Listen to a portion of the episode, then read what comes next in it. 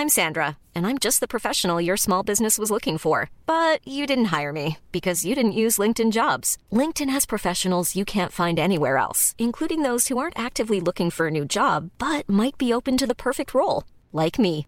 In a given month, over 70% of LinkedIn users don't visit other leading job sites. So if you're not looking on LinkedIn, you'll miss out on great candidates like Sandra. Start hiring professionals like a professional. Post your free job on linkedin.com/people today. Eu sou Mário Persona e essas são as respostas que eu dei aos que me perguntaram sobre a Bíblia.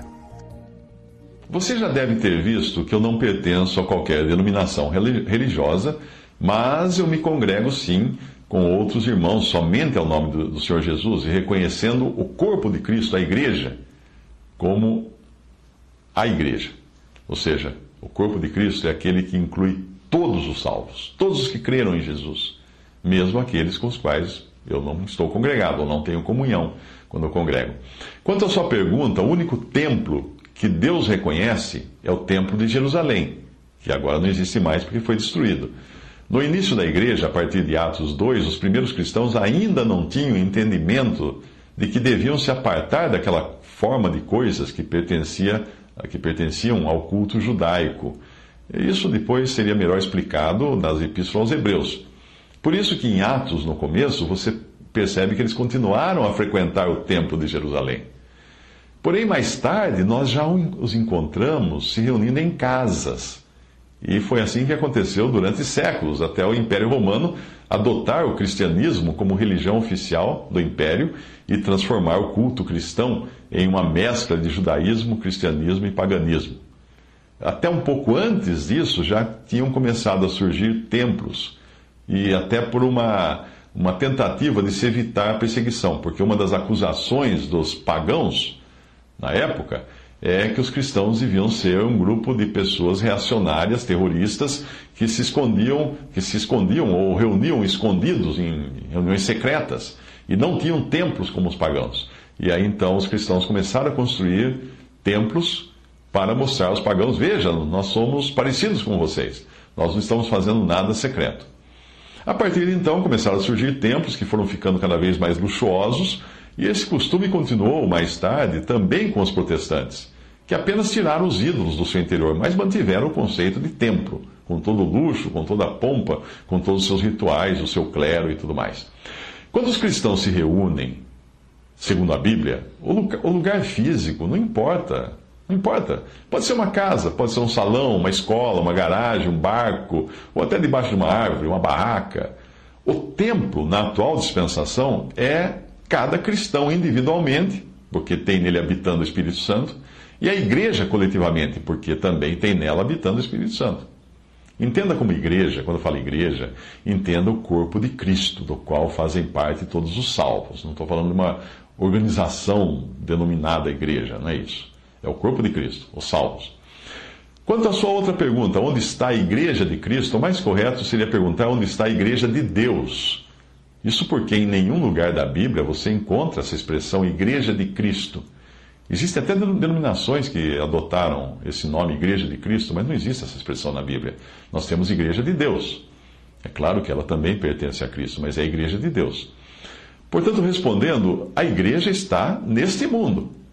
Se você mudar sua pergunta para onde estão as Forças Armadas, você entenderá melhor, porque dificilmente alguém poderá especificar um local físico onde estejam concentradas todas as Forças Armadas o exército, a aeronáutica, a marinha estejam todos. Não, não estão ali todos no mesmo lugar. As Forças Armadas estão no Brasil.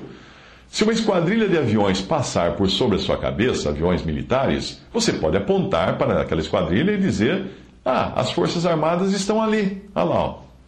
Ah, mas ali são o quê? Cinco aviões? Não importa. Aquilo são, aqueles cinco aviões são forças, as Forças Armadas.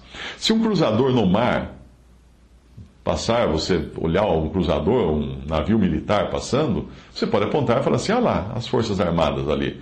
Se você cruzar na estrada com uma divisão de tanques ou caminhões do exército, você pode dizer: ah, aqui, ó, essas são as Forças Armadas, estão indo para algum exercício militar. Então, quando você vir cristãos, pessoas salvas pelo sangue de Cristo, você está vendo a igreja. Sim, a igreja é o corpo de Cristo.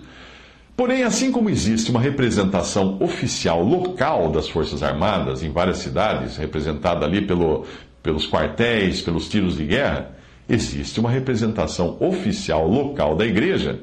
Onde? Onde dois ou três estiverem reunidos em nome de, ou ao nome, ou para o nome do Senhor Jesus. Porém, eu entendo que dois ou três que estejam reunidos em nome do Senhor Jesus e da igreja X, uma denominação qualquer, que não inclui todos os salvos, não podem ser considerados uma representação fidedigna da igreja na sua manifestação local. Por quê? Porque eles, eles estão representando ali não todos os salvos, eles estão representando ali apenas o grupo dos membros da igreja X, da denominação X.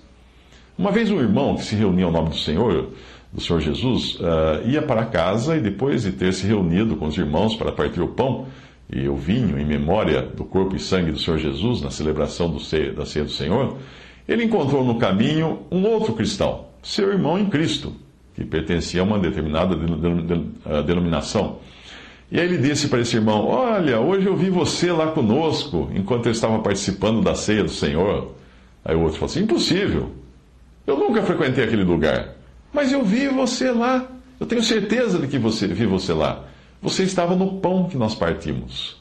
1 Coríntios 10, 16 a 17 diz: Porventura o cálice de bênção que abençoamos não é a comunhão do sangue de Cristo? O pão que partimos não é porventura a comunhão do corpo de Cristo? Porque nós, sendo muitos, somos um só pão e um só corpo, porque todos participamos do mesmo pão.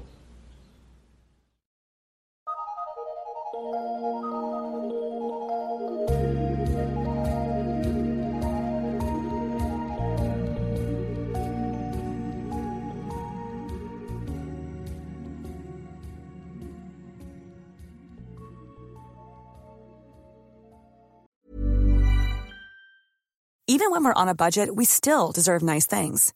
Quince is a place to scoop up stunning high-end goods for 50 to 80% less than similar brands. They have buttery soft cashmere sweaters starting at $50, luxurious Italian leather bags, and so much more. Plus, Quince only works with factories that use safe, ethical, and responsible manufacturing. Get the high-end goods you'll love without the high price tag with Quince. Go to quince.com/style for free shipping and 365-day returns.